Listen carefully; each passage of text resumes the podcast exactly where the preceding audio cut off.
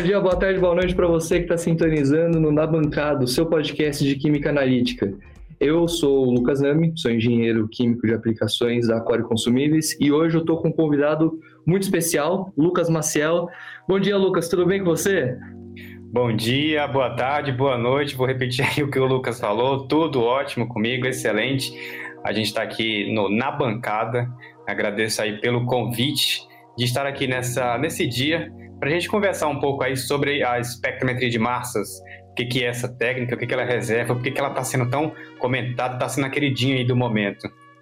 Bacana. Ô Lucas, conta um pouquinho aí pra gente da sua história, conta um pouquinho da sua formação pra gente conhecer um pouquinho mais sobre você, por favor. Legal. É, eu sou o Lucas, Lucas Maciel, farmacêutico, formado pela Universidade Federal do Piauí. Sou mestre e doutor em ciências farmacêuticas pela Faculdade de Ciências Farmacêuticas da USP de Ribeirão Preto. Aí essa minha bagagem de entre graduação e pós-graduação foi toda voltada e construída em cima de técnicas analíticas com enfoque especial é, na espectrometria de massas. Então, passei por vários desafios envolvendo aí elucidação estrutural de compostos orgânicos, quantificação de impurezas. E devido a essa bagagem, hoje eu fui, na verdade, fui convidado há um ano atrás a trabalhar numa indústria farmacêutica com esses desafios analíticos voltados é, aí nesse contexto de impurezas mutagênicas, por exemplo, desenvolvendo metodologias por LCMS e que é algo que eu já tinha. Então, a minha bagagem aí está focada e centrada em técnicas analíticas. Além do meu trabalho também, eu tenho o que eu falo de hobby, que é o meu outro trabalho, que é o meu canal Protonection, que eu aproveito aqui a audiência do Na Bancada para convidar. É, tem o Protonection no LinkedIn e o Proton.action no Instagram que são que é um espaço que eu encontrei para estar mais próximo de quem quer conhecer, quem tem interesse de conhecer e quem já conhece quer aprender um pouco mais. Então, falo sobre curiosidades da técnica, falo sobre alguns macetes da técnica, alguns desafios também e dou dicas aí do mercado de trabalho. Assim sou eu e assim somos o Protonection. Inclusive foi assim que a gente se conheceu, né, Lucas? Eu tava lá nas redes sociais também, vi o Proton Action, daí eu já, opa, que legal, né? Vou ver o que, do que, que se trata, e daí a gente foi conversando e já marcamos aqui o nosso podcast, né, Lucas? Isso, é, hoje não adianta. São conexões, o mundo são conexões, são ligações, e no que eu for contando da história da espectrometria de massas, vocês vão poder observar que são ligações, são conexões. A gente precisa ter os pontos, não adianta ter só os pontos, ter os pontos, precisa conectá-los e encontrar as pessoas corretas no horário correto, naquele local exato, e aí você tem sucesso. E aí essa bagagem que eu falei, o, Lucas, eu senti essa necessidade de não guardá-la apenas para mim. Já que eu conquistei a minha graduação, meu mestrado, meu doutorado, por que não extravasar isso, explorar esse meu talento e lançá-lo por meio de um canal? Então, assim, cheguei até você, você chegou até mim e hoje estamos aqui conversando sobre a técnica. Não tinha imaginado isso há algum tempo atrás, mas são as conexões que a gente vai fazendo. Então, é um caminho que eu estou trilhando estou passo a passo conquistando aí é, novos novos marcos na minha carreira pessoal e profissional e o crescimento a gente vai atrás. A gente vai atrás, excelente. Agora, Lucas, é, é uma história muito rica essa da espectrometria de massas, né? E a gente está vendo, como a gente até conversou né, antes, a gente está vendo agora, a, a, agora, né? Faz uns anos a, a, indústria absorvendo essa técnica, mas é uma técnica que está aí faz muito tempo, né? E como, como que foi essa história, hein, o, Lucas? Assim, da, da, onde que ela surgiu? Assim, como, qual que é o marco que a gente pode falar assim? Ah, esse é o marco da, do início da espectrometria de massas? Certo. Olha, realmente, hoje, se a gente for olhar apenas pelo espectro, eu, vou, eu, eu gosto de utilizar termos da espectrometria na, na vida real para contextualizar. Se a gente for olhar pelo espectro, apenas industrial, pelo prisma, pela visão industrial, realmente é uma técnica nova, está chegando agora, na indústria, tá? Pela necessidade, por uma necessidade regulatória de desenvolvimento de metodologias para quantificação a nível de traços. Então a gente está falando aí de microgramas, é, ppms, ppbs, fentogramas, são assim traços, é o que a gente fala na área de traço. Mas na verdade essa técnica, se a gente for pegar aí pelo lado da academia, ela já existe há muito tempo. É, como eu comentei da minha formação em mestrado e doutorado em ciências farmacêuticas, foi em, em de massas e não foi ontem, tá? Já tem aí pelo menos 10 anos de formação na área. Então, na academia, essa técnica já existe há muito tempo, muito antes de eu nascer. E, para falar a verdade, não nasceu a, técnica em si, ela não nasceu para resolver um problema farmacêutico, para resolver um problema químico, um problema de impureza. A, o nascimento da espectrometria se deu graças à física, a parte de física nuclear, propriamente dita. Não tinha nada. Se hoje a gente fala da espectrometria ah, como uma técnica quantitativa, auxiliar no laboratório de técnica analítica, o seu início não tem nada a ver com isso tá? Nasceu em um laboratório de física nuclear. Então, para resolver um problema de física, estrutura de átomos, é, átomos, moléculas, ah, o átomo ele é divisível, não é divisível, ele é único. Então, nasceu a partir dessa necessidade. E aí, é, como eu gosto sempre de contextualizar, e aproveitando esse período aí das. Para, a gente passou pelas Olimpíadas de Tóquio, agora são as Paralimpíadas. Os Jogos Olímpicos modernos, eles começaram lá em 1896, em Atenas, na Grécia. Então, enquanto tinha os maratonistas correndo lá, em um outro laboratório, em Cambridge, tinha lá o Thompson, um jovem de 28 anos. Ele e outros físicos estavam numa corrida assim alucinante. Hoje a gente fala que a sociedade ela está polarizada entre direita e esquerda, né? E naquela época, a polarização entre os físicos, se assim eu posso falar, era sobre a natureza dos raios catódicos. Se esses, esses raios eles eram partícula ou se eram uma onda. Então, já desde aquela época existia uma polarização. E aí, é, Thompson, com seus 28 anos, ele é o que a gente pode falar da pessoa estar no lugar certo, na hora certa, com o equipamento certo, com tudo certo. Ele recebeu uma, uma cátedra de premiação e aí, como eu falei, estava todo mundo alucinado nessa corrida.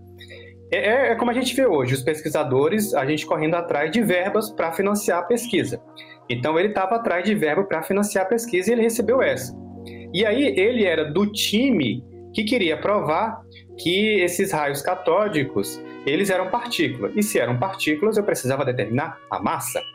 Então, assim, veja que tinha essa corrida alucinante. Eu não vou entrar em tantos detalhes, que é mais uma parte física nuclear, mas só para vocês entenderem e pegarem a noção de como é que nasceu. Então estava lá passando no tubo os raios catódicos e ele submeteu a um campo magnético. O que é submeter um campo magnético? A gente imagina, nossa, uma sala. Não, ele pegou um imã, um imã de bolsa e colocou em cima do tubo e viu que aqueles raios eles se desviavam. Opa, calma aí, se eu estou tendo uma transmissão, um meio gasoso, e ao submeter a um meio é, magnético, eletromagnético, um campo magnético, tá tendo desvio, então aqui tem alguma partícula, tem alguma coisa estranha aqui, vamos fuçar isso aqui. Então, foi essa curiosidade, foi essa insistência que levou ao Thomson a descobrir o elétron, tá? E ele chegou, a, aí avançando um pouco na história, é, então ele conseguiu provar que esses raios catódicos, eles são partículas.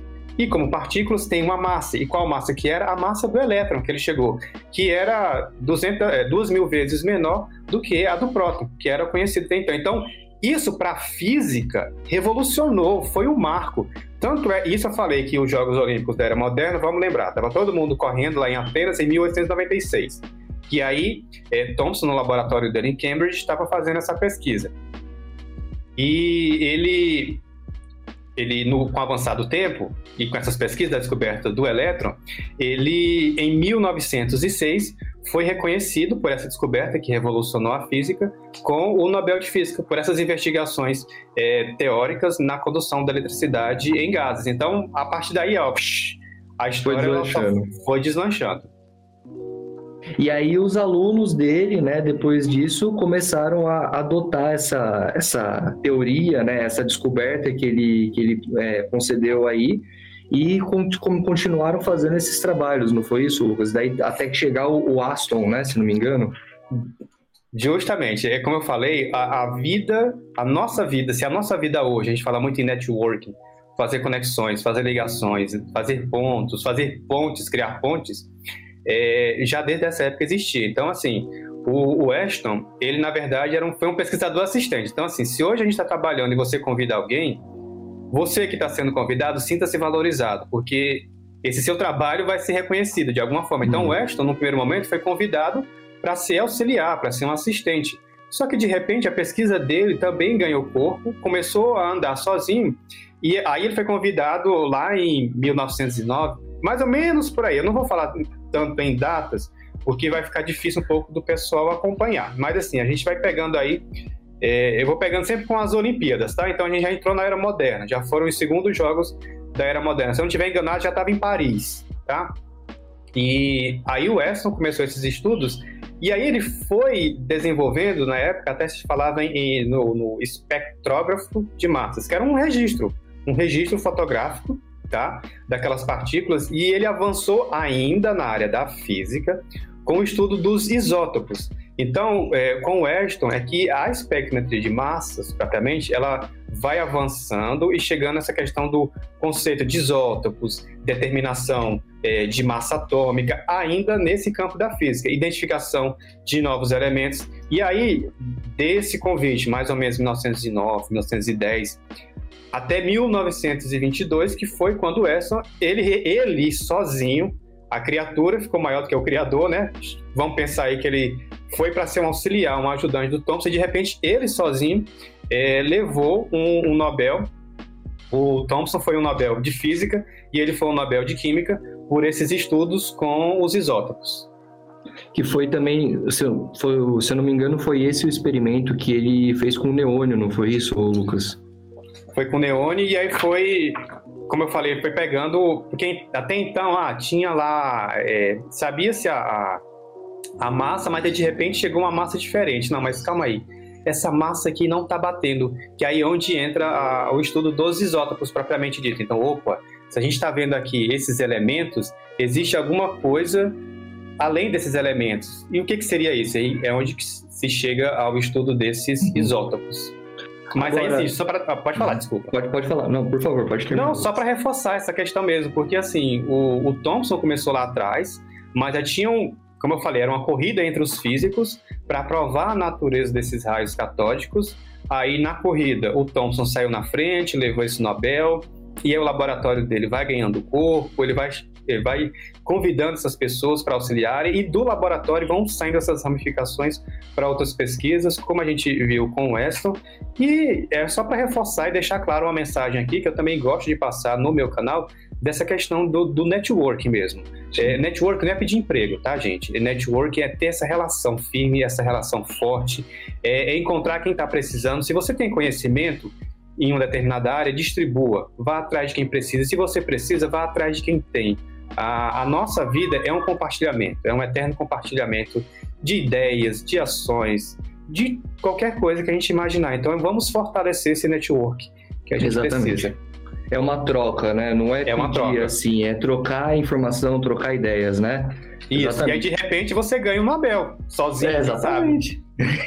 Vamos ter essa pretensão, quem sabe? Opa, com certeza. E aí, né, falando, né, até mesmo em, em, em aplicações, né, e trazer para a vida real, essa foi a primeira vez que essa técnica também conseguiu, né, foi, conseguiu ser trazida para a vida real, né, que foi utilizado já para várias coisas esse espectrógrafo, como para a qualidade dos combustíveis dos caças dos aviões, né, na Segunda Guerra. Isso, é, é o que a gente é, é, vai ganhando corpo. Tem até uma frase, tem um artigo do John Fenn, que é outro pesquisador que eu vou comentar aqui, quando ele foi laureado com o Nobel em 2002. No artigo dele, ele deixa bem claro, é, não só ele, mas outros artigos, eles pontuam bem. Quando o MS vira massas. Assim, para quem é da área vai entender, mas assim, é tirar o espectrômetro de massas da realidade da física nuclear e trazer para outros problemas é, que existem, tá? E aí, no caso, seja com problemas é, de combustíveis, ou principalmente um grande boom que a gente viu foi com o projeto Manhattan na Segunda Guerra Mundial. Assim, infelizmente teve esse cenário de, de briga, de confusão, mas se a gente pode falar de um ponto assim de desenvolvimento, de acirramento científico, nesse sentido de investigação da técnica em si, a gente pode destacar essa questão do projeto Manhattan, tá? E é bem interessante falar, é, destacar porque assim, ah, se lá atrás os físicos viram e estavam conseguindo provar a questão da estrutura atômica, subatômica, por que não ter esse olhar para outros campos de investigação e aplicar. Então, é o que a gente vai vendo e chega até hoje, por exemplo, no ambiente, por exemplo, industrial, que é onde eu estou inserido. Mas não apenas o industrial, tá? A espectrometria de massas facilmente você encontra no ambiente hospitalar, por exemplo, é, teste do pezinho, se usa, é, se emprega a espectrometria de massas. Então, assim, é uma técnica bastante versátil. Eu sou suspeito para falar, uhum. mas é, tem até uma frase é, do Michael Dole, que é outro também assim fenomenal, a gente vai falar aqui dele, que é, ele, ele deixa bem claro, isso eu tomo até para mim, que ele diz que é uma técnica precisa, sensível e elegante. Exatamente.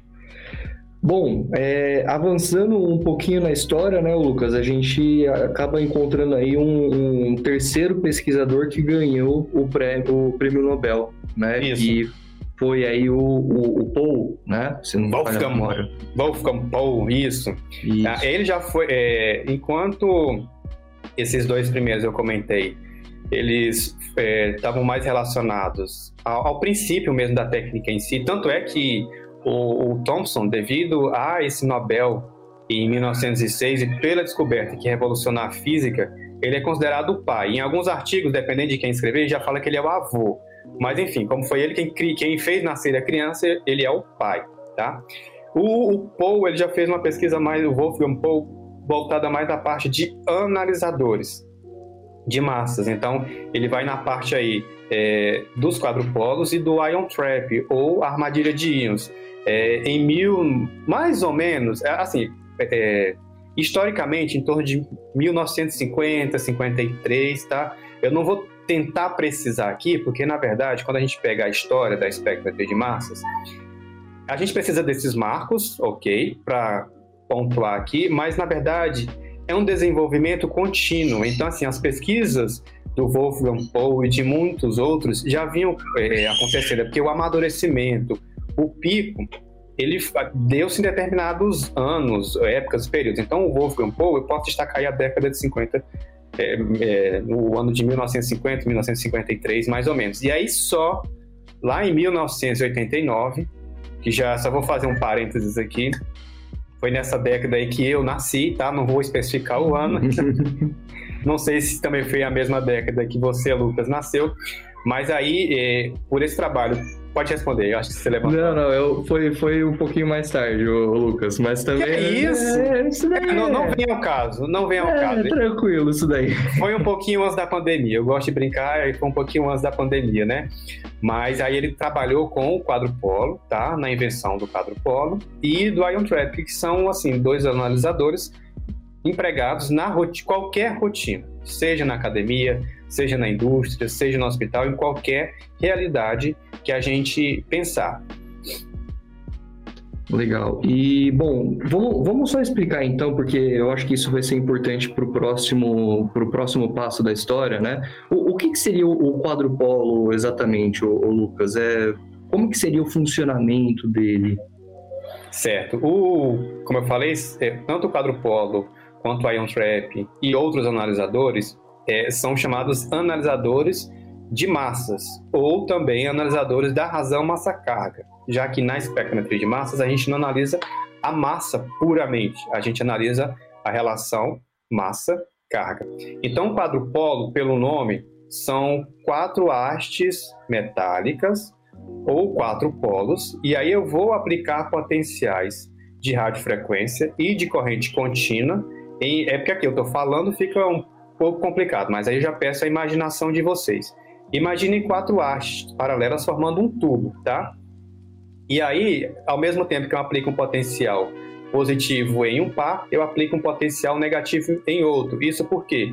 Porque o íon, ao ser gerado na fonte de ionização, é, ele vai viajar por meio desse analisador para ser, como o nome fala, analisado. E aí esse íon ele tem uma carga, seja positiva ou negativa. Então, no quadro polo, eu vou ficar nessa brincadeirinha, positivo negativo, positivo negativo, para quê? para o íon mais estável ele avançar na corrida e aqueles instáveis. O que, que é o íon instável? É aquele cuja massa para mim não é de interesse. Então ele vai bater no haste e vai sair. Imagina que você está num túnel, tá? Tá no trânsito, entrou num túnel. De repente você desviou a sua rota, colidiu. É porque você não apresentou uma rota estável, uma trajetória estável, que é o que acontece com o íon. Então, o quadrupolo, assim, de maneira simples, objetiva, é, é um dos tipos de analisadores. O outro que eu comentei, o Ion Trap, ou para ficar fácil de, de, entender também, já que eu estou só falando, então peço a imaginação de vocês aí novamente, é como se fosse uma gaiola.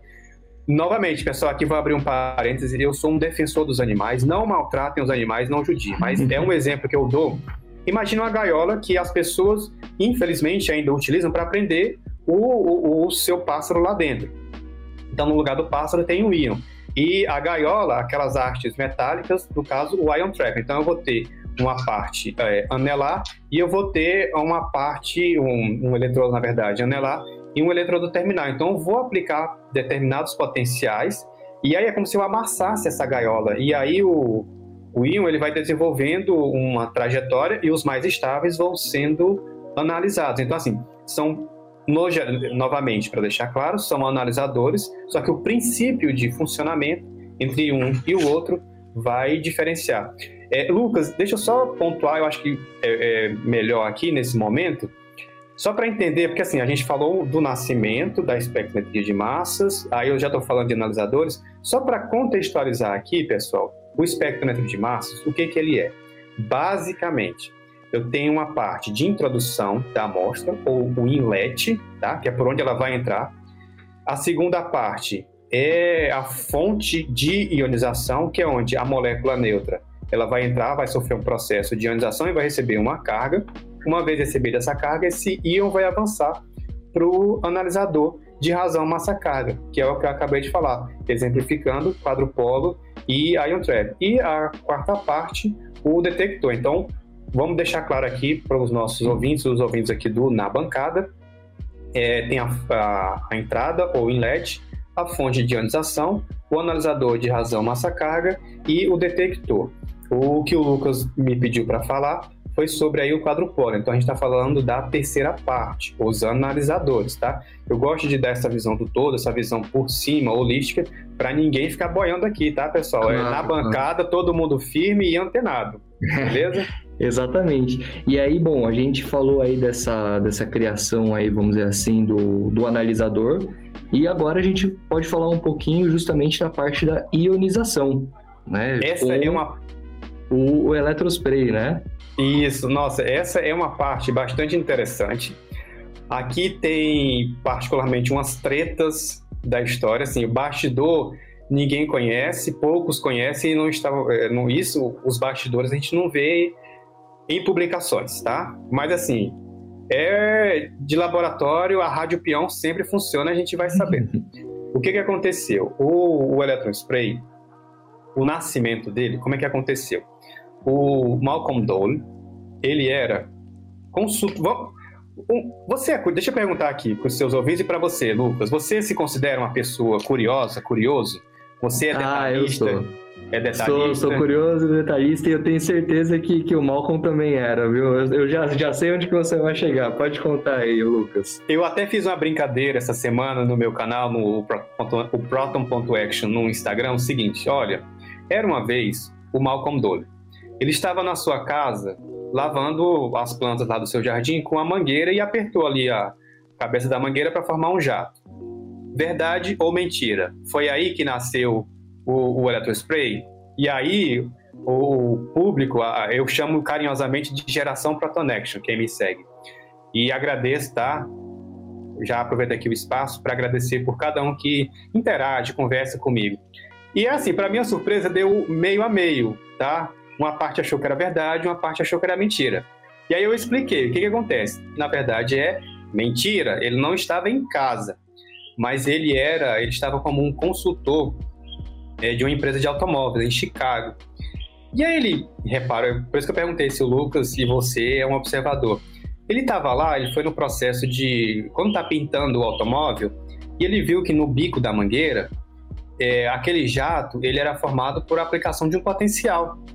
E para que isso? Porque a tinta ela era direcionada para o local específico. E aí se evitava uma dispersão da tinta no, no ambiente, no espaço, e pintava exatamente a área delimitada. evitando perda de material, e aí você ganhava custos, diminuía qualquer, qualquer perda que estivesse possível no processo. E ele pensou, olha, por que não transpor isso, por que não levar isso também para a espectrometria de massas, pensando, por exemplo, em moléculas grandes. Como é que eu vou, a partir de um moléculas que estão numa fase líquida, fornecer uma carga para elas? Então, com estudos e, novamente, partindo da curiosidade, por isso que eu te perguntei, se você é curioso e você também aqui do Na Bancada se é curioso, porque assim, gente, nada nasce assim do dia para noite ou cai do céu, é investigação. E o Malcolm Dole, ele se apoiou nos ombros de muitos outros. Vamos só retomar aqui que a espectrometria de massas nasceu lá, vamos pegar com os Jogos Olímpicos modernos, 1896, com as pesquisas de Thomson e também com o Nobel que ele recebeu em física, que aí foi o nascimento. Mas assim, de lá até chegar no Malcolm Dole, com a fonte de ionização por eletrospray, outros pesquisadores foram se debruçando e chegaram às suas respectivas áreas é, de estudo, de ensino, e um deles foi o Malcolm Dole. Então, ele aproveitou essa, esse senso investigativo que ele tinha é, e viu, olha, então a evaporação, eu preciso ter uma etapa de evaporação para poder ionizar, mas como é que eu vou evaporar e não perder esse íon? Como é que eu vou transmitir carga? Então, foi essa observação que ele viu e, e colocou, e aí foi onde nasceu o ESI, tá? Então, assim, se a gente for falar de um pai propriamente, é, do ESI foi o Malcolm Dole, tá? Mas por que, que eu falei tretas da história? Porque lá na frente, na década, nos anos 1980, o John Fenn, ele pegou o raciocínio do que o Malcolm Dole já tinha é, feito, levantado e tudo mais, e ele aplicou. Então, ele mostrou a aplicabilidade. Então, assim, o, digamos que o Malcolm Dole ele criou, mas desculpa, ele, ele inventou, fez nascer, mas quem mostrou uma aplicabilidade e a utilidade foi o John Fenn. E aí por isso em 2002 ele recebeu o Nobel de Química. Então só temporalmente. Novamente, em 1968, o Malcolm Dole fez lá os seus estudos que levou ao nascimento do ESI. Em 1900, na década de 1980, o John Fenn aplicou o ESI.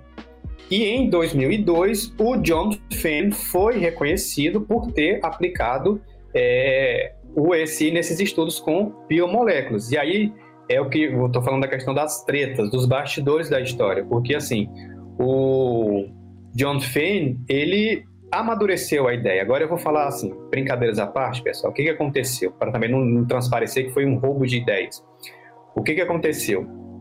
O, o John Fenn, ele escreveu um artigo em 2002 e ele comenta um pouco sobre isso e ele fala, olha, na época que o Malcolm Tolle escreveu esse artigo, publicou, eu, pessoal, isso, palavras dele, tá? Vou até abrir aspas aqui. Eu não era muito afeiçoado a ler, tá? O que estava sendo publicado no momento. Então, num desses artigos, ele falou, mas eu não li. O que, que aconteceu?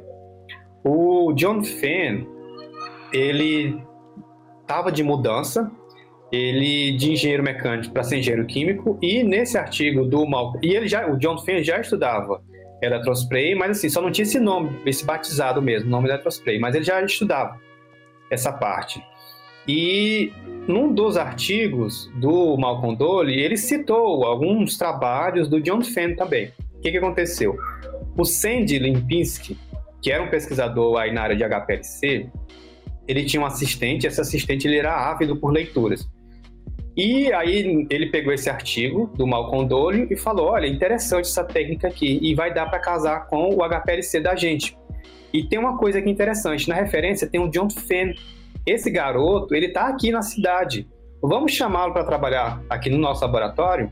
Então, mais uma vez, é a pessoa estar no lugar certo, com a pessoa certa, com o equipamento certo. Então, o, o, o John Fenn, ele recebeu esse convite para trabalhar e aí logo também ele, ele chamou uns assistentes para poder aperfeiçoar o equipamento que tinha na época para até se chegar em 1988, que foi quando ele mostrou a aplicabilidade. Então, só para deixar claro aqui para os ouvintes na bancada, que apesar da brincadeira que eu fiz, dos bastidores, das tretas da história, mas o que, que acontece? É ter um olhar investigativo, é ter um olhar observador.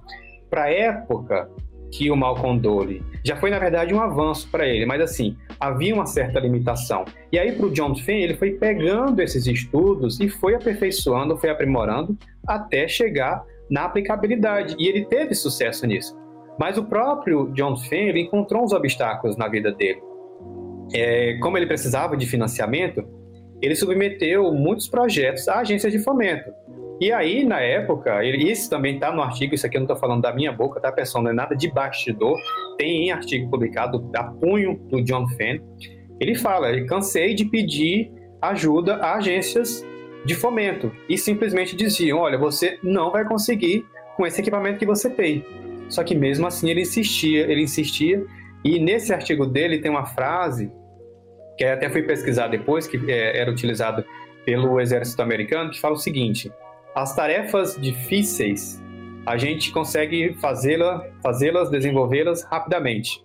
As impossíveis demoram um pouco mais. Então é isso que ele tinha na cabeça dele e foi isso que ele fez. Então ele ele aperfeiçoou a ideia, tá? Eu vou até mudar aqui a palavra para não passar uma má impressão de nenhum pesquisador. Ele aperfeiçoou essa ideia nascente do ESI, aplicou e foi reconhecido por isso, tá?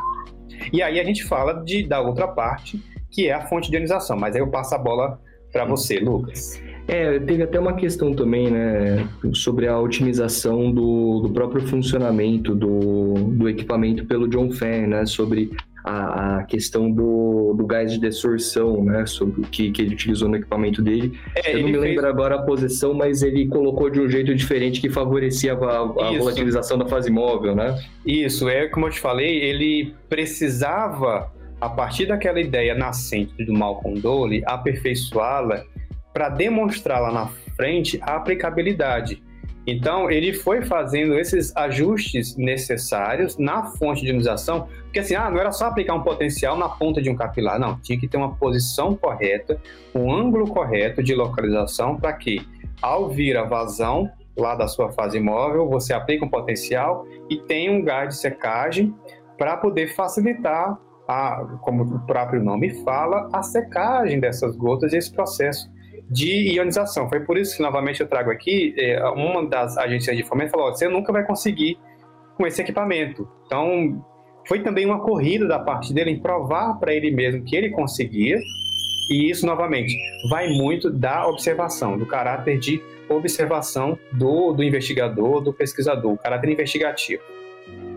É, essa é uma área que tá cheia de histórias como essas, né? De pesquisadores que têm uma ideia, a ideia parece muito, né, muito diferente, muito impossível de acontecer, e aí aparece aquele negócio que você falou, né? Aparece a pessoa certa na hora certa, no lugar certo, e aí eles conseguem construir o equipamento e provar que aquele equipamento realmente funciona, né? É, se não me falha a memória, é, isso daí acho que é papo para outro episódio, mas eu acredito que a história do Orbitrap também é, é por aí, né? Ninguém, ninguém acreditou que o, o a ferramenta do Orbitrap conseguiria fazer o que ele faz hoje e até que o pesquisador conseguiu encontrar um grupo certo e conseguir botar em prática aquilo que ele queria fazer, né? É, eu até peço assim desculpas para os ouvintes aqui do Na Bancada, mas assim, é porque a história da espectrometria é muito vasta, ela é muito densa e realmente no episódio a gente não vai conseguir contemplar tudo, tá? Eu peço até desculpa se algum detalhe aí da história eu não consegui passar, mas aqui é, o que eu estou trazendo dos marcos principais para deixar destacado aqui da espectrometria são esses, mas assim, é, eu peço desculpas aí aos pesquisadores que vieram anteriormente a mim e estão aí nessa luta, porque assim, a ciência brasileira, ela precisa sobreviver, a ciência mundial, ela precisa sobreviver. Se a gente está vendo avanços aí numa vacina, por exemplo, descoberta em tempo recorde, é graças à ciência. Então, assim, eu posso ter sido omisso em não ter falado todos, mas é porque a história da espectrometria é muito vasta, ela é muito densa, ela é muito interessante. Eu faço aqui um convite, tá?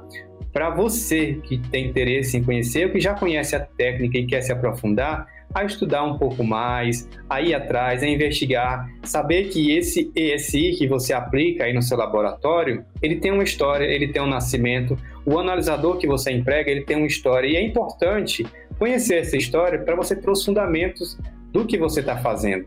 Entender, ter domínio, ter segurança no que está falando, e não ser apenas mais um a apertar botão, a ligar e desligar o equipamento. É, o que eu, é uma mensagem também, uma das que eu deixo no Proton é essa que o que a gente aprende, a gente aprende para revolucionar, para a gente mudar, para a gente quebrar paradigmas. A gente não está aqui para apertar botão, só para ligar desligar, tirar da tomada. Só que para isso a gente precisa de uma bagagem, a gente precisa de conhecimento. E esse conhecimento ele vem de onde? De leitura, de estudo. Não vem é, apenas de um webinário ou de uma live que você assistiu. A espectrometria de massas ela vai sendo construída. Como eu comentei, eu tenho a graduação, o mestrado, doutorado, mas assim, a, a espectrometria é tão fascinante que todo dia eu me vejo descobrindo uma coisa nova. Então, eu me considero um eterno ignorante com relação à técnica, e isso me faz bem, porque não conhecer tudo me faz querer conhecer, tá? Diferente de ter uma posição de, ah, eu sei tudo. Não, eu não sei, tá, pessoal? Peço desculpas aí pela bancada, eu realmente eu estou aprendendo. A técnica, cada dia eu estou aprendendo, é um detalhe, é um capítulo que vai se fazendo, que vai chegando, e a gente vai construindo. Então, é, não tenham vergonha de dizer, ah, eu não sei, eu quero aprender. Vamos atrás, eu sei e eu quero aprender. E hoje aqui, Lucas, parabenizo aí pela iniciativa é, tu na bancada de trazer esses assuntos, porque assim, se os laboratórios de química analítica hoje estão com essa demanda, já tinham uma certa demanda, hoje mais do que nunca, mas assim, é graças a esse estudo, a esse investimento realmente em técnicas analíticas e principalmente na mão de obra, que precisa cada dia mais ser capacitada. Exatamente. Ô Lucas, a, a produção aqui está me avisando que a gente tem ainda tempo para falar de mais um grande pesquisador aí que foi um marco na nossa história. A gente pode falar um pouquinho do senhor Koichi Tanaka, o que, que você acha? Ele já entra na, é, é, ainda no contexto das fontes de ionização, é, ele já vai falar do MALD, que aí já vai ser a dissolução ionização por dissolução assistida por laser, tá? Que quando a gente pensa em moléculas grandes, com peso molecular elevado, que estavam, é, que não são passíveis de serem é, ionizadas ou que apresentam uma ionização limitada pelo ESI, é, aí, novamente, com estudos, é, olhar observador, é, o Koichi Tanaka foi estudando a fundo a questão do, do MALD, até chegar é, ao desenvolvimento e aí ter no mercado mais uma fonte. Então, por exemplo, se você trabalha com, com proteínas, certamente ouve falar ou o MALD é uma realidade aí presente na sua vida. E o prêmio Nobel que eu tinha falado do, de 2002 para o John Finn, ele foi, na verdade, compartilhado com o Koichi Tanaka também, o Nobel de Química, justamente por esse avanço é, com técnicas, ferramentas de ionização para análises, é, para esses tipos de, de moléculas. Maravilha. São essas Bom, macromoléculas, macromoléculas biológicas. Sim, sim, exatamente. São essas macromoléculas biológicas que têm um grande, uma grande importância aí no, no, no dia a dia, né? E tem, tem tido aí cada vez mais relevância no, no cenário aí de, de desenvolvimento, até mesmo de fármacos, né? Os biofármacos que a gente tem falado bastante, né? Isso, aí eu acho, assim, nesse ponto da, da conversa que a gente chegou, a gente pode até elencar o seguinte, então vejam que nasceu num laboratório de física nuclear, aí a gente já falou do desenvolvimento de analisadores, a gente já falou é, do desenvolvimento de fontes de ionização, foi, nós fomos colocando aí os marcos temporais. Então vejam, hoje a vacina que cada um de nós. Você já, já foi vacinado, Lucas? Já, já tomei. Eu tomei a primeira dose. Ótimo, eu já tomei as duas. Parabéns a nós. Vamos incentivar todo mundo a tomar a vacina. E a melhor Sim, vacina é, é aquela que está no seu sangue, tá, gente? exatamente. Não, não vamos escolher vacina. A melhor vacina é que está no seu sangue. Então, assim, cada vacina que foi desenvolvida, adivinha como que foi caracterizada? A constituição ou o efeito que ia dar? Ah, a própria vacina, os componentes, por meio da espectrometria de massas. E uma vez aplicada a vacina no organismo, que alterações que provocam? Então, o monitoramento de biomarcadores por meio de quê? Da espectrometria de massas. Então, vejam, a técnica, ela saiu de um laboratório de física nuclear e explodiu, literalmente, para todas as áreas. E aí eu estou falando aqui do caso da vacina, porque, assim, é algo que literalmente está dentro da gente. Então, a caracterização química, da composição química dessa vacina, é, teve que empregar a espectrometria de massas. E aí, trazendo um pouco da realidade da indústria farmacêutica, que é onde eu estou inserido propriamente, a gente vê também o emprego da técnica em todas as etapas do produto. Então, assim, se você recebe a matéria-prima, você precisa caracterizar, tá? Você precisa dizer se, se ela está pura, se não está pura, quais impurezas que estão presentes. E aí a gente fala de impurezas comuns, impurezas mutagênicas, e para cada tipo, para cada classe, a gente vai ter um limite é, de avaliação, um limite de controle. Aí essa medicação ela vai ser formulada. Eu tenho que avaliar também a formulação. Ah, vai formar algum degradante nessa interação, após o processo aí de altas temperaturas ou de umidade, vai levar à formação de algum degradante? E adivinhe como que eu vou fazer as análises? Por meio da espectrometria de massas. Ah, essa medicação ela vai ser embalada, ela vai estar em contato com uma embalagem.